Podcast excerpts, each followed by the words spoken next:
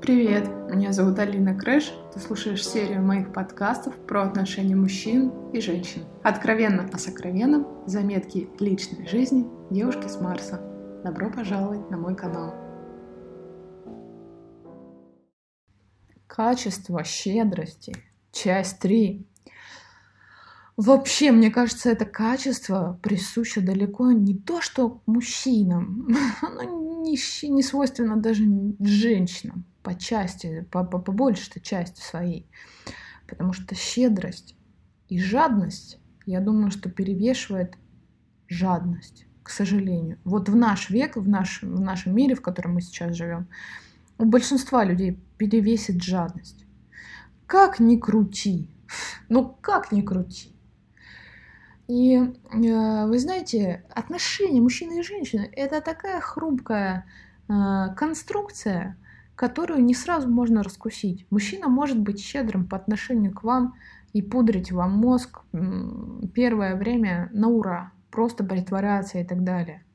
Но вот быть щедрым по отношению к своим друзьям и родственникам, вот это элементы, по которым базово можно понять действительно, насколько мужчина, насколько у него развито вообще это качество.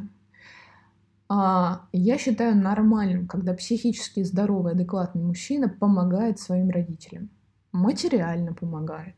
Не, не просто какими-то там делами, там, да, это само собой помощь, там, как-то что-то сделать, что-то помочь перевести, отвести и так далее. Это нормально. Но когда мужчина помогает финансово своим родителям, а, если на это есть, если есть потребность в этом, потому что семьи бывают разные, бывают очень обеспеченные семьи, да, это нормально, это абсолютно нормально. У каждого там своя семья, и заботиться о них — это нормальное свойство. Когда происходит ситуация наоборот, когда вы узнаете, что, ну, например, родители помогают ему, да, ну, разные ситуации бывают в жизни. Бывает, когда человек обанкротился, да, когда он на мели, или какое-то ЧП у человека. Ну, мы исключаем эти моменты, когда нужна помощь близких.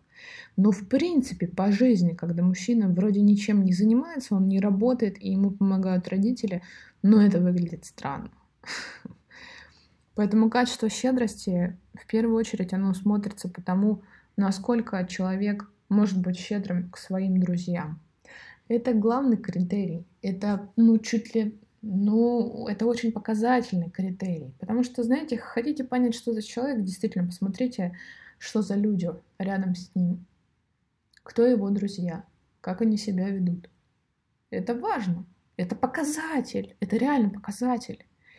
Щедрость по отношению к своим друзьям, родственникам и другим людям, да, близким, это самый главный, мне кажется, показатель, который четко будет являться маркером, насколько этот человек будет щедрым по отношению к вам в отношениях.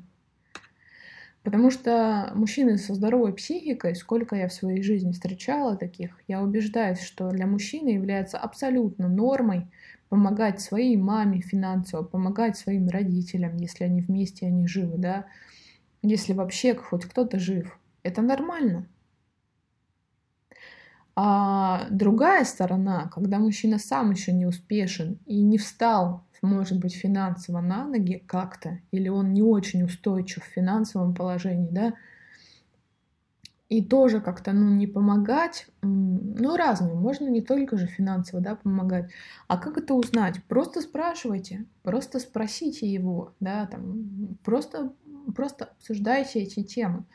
Уже то, что человек будет рассказывать вам, будет являться ну, чуть ли не самым главным критерием, каковы будут его мимика, жесты, как он будет реагировать, потому что у некоторых мужчин нет никаких отношений со своими родственниками, да, опять же в силу определенных обстоятельств. В жизни все бывает. Нужно учитывать это, да. И вот это качество заботы, знаете, о вас, оно будет очень показательным. Потому что э, достаточно очень мало мужчин думают о других. Я называю таких мужчин эгоистами. Мы живем, по сути, в век эгоистов. Ну так уж, напрямую с вами поговорим, да, мы живем в полнейшей эпохе эгоистов, где каждый сам думает только за себя. А когда человек начинает думать и за вас, то это вызывает как минимум уважение. Как минимум уважение и вообще восхищение, мне кажется. А в глазах женских так точно. Поэтому, мужчины, задумайтесь, о чем вы думаете. Вы думаете о себе постоянно, о себе любимом, или вы думаете о близких людях. А, это ладно, мы с вами рассмотрели пример в ресторане. А ведь куча моментов существует и на прогулке, да, или вы даже просто идете в парк гулять. Просто посмотрите, как мужчина себя будет вести а, на прогулке. Ведь а, есть мужчины, да, когда вот вы идете, например, да, а там вот неровный какой-то там раскопана дорога или асфальт неровный, или камень какой-то на тропинке лежит, или а, что-то еще, там ветки, и он, а, вы идете, общаетесь, и он так, ну, абсолютно невзначай, очень естественно. Он говорит там, так, аккуратно, пожалуйста, здесь вот там камень, да, не споткнись. Он предупреждает, он думает об этих вещах. Вы понимаете, чтобы человеку начать думать вообще вот в таком э, это так, это так сознание работает, понимаете? У некоторых людей нет вообще такой идеи даже подумать о том э, и предупредить другого человека. Типа аккуратно там, вот аккуратно люк, аккуратно там камень, аккуратно бордюр, поребрик. Типа, будь аккуратен. У некоторых идей нету вообще. Людей нет такой идеи. Ну, люди даже не понимают, что можно так мыслить. Хотя на самом деле это является обычной нормой для некоторых. А, а ведь разные ситуации бывают. В парке же может идти человек с собакой, например, совсем недоброй собакой, на вас, навстречу вам. Обратите внимание, вы прям поведите своего мужчину потенциального, я не знаю, прям поведите его навстречу э, человеку, который идет с собакой, и смотрите, как он себя ведет. Потому что психически здоровый, адекватный мужчина, он просто вас отставит от встречи с этой собакой, понимаете? Он вас переставит на другую сторону э, тропинки, а сам пойдет навстречу собаке. То есть, понимаете? То есть это такие вещи, о которых, возможно, никто и не задумывается. А на самом деле? А на самом деле что получается? И это такие мелочи.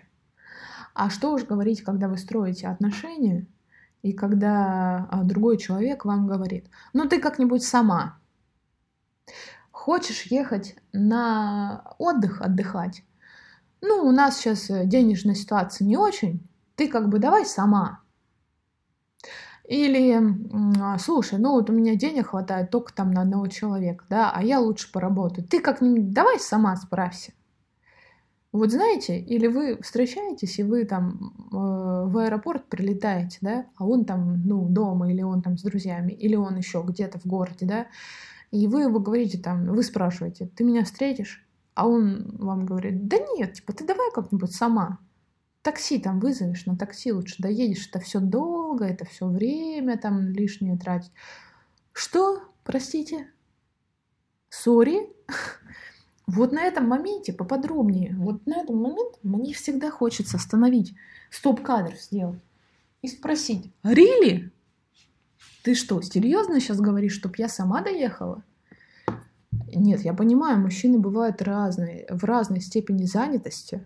И у некоторых действительно бывают э, важные встречи. Но нормальный, адекватный мужчина всегда о вас позаботится. Он вызовет вам такси заранее, чтобы вы не вышли с чемоданом и не парились. Где такси? Какое такси? Как оно подъедет? Где оно подъедет? А если меня украдут? Вы понимаете, что женщина сразу думает? У нее же там тысяча сомнений. Вы просто не знаете женской природы. Но у нас уже у женщин очень много страхов. Очень много страхов. И, понимаете, очень много беспокойств. А как это такси подъедет? А куда оно подъедет? А как я сама буду тягать этот чемодан, затаскивать? Вы понимаете, нормальный, адекватный мужчина, он или сам встретит вас, или он закажет вам такси, позвонит таксисту заранее и скажет, будьте добры, я вам там доплачу, да, там 100 рублей, там, не знаю, там, скажите ваш счет карты, да, помогите, пожалуйста, моей женщине, любимой, чемодан погрузить в багажник. Вы понимаете? Это адекватные вещи. И это норма. А не ты как бы там давай сама. Или ну как-нибудь сама на метро доберись э, там до дома. А как там? Я уж не знаю. Я тебя дома буду ждать. Вот понимаете, вот это такие нюансы, которые нужно ну, просто учитывать. Это просто гигантский показатель вообще, адекватный ты или неадекватный мужчина. Так, следующая часть.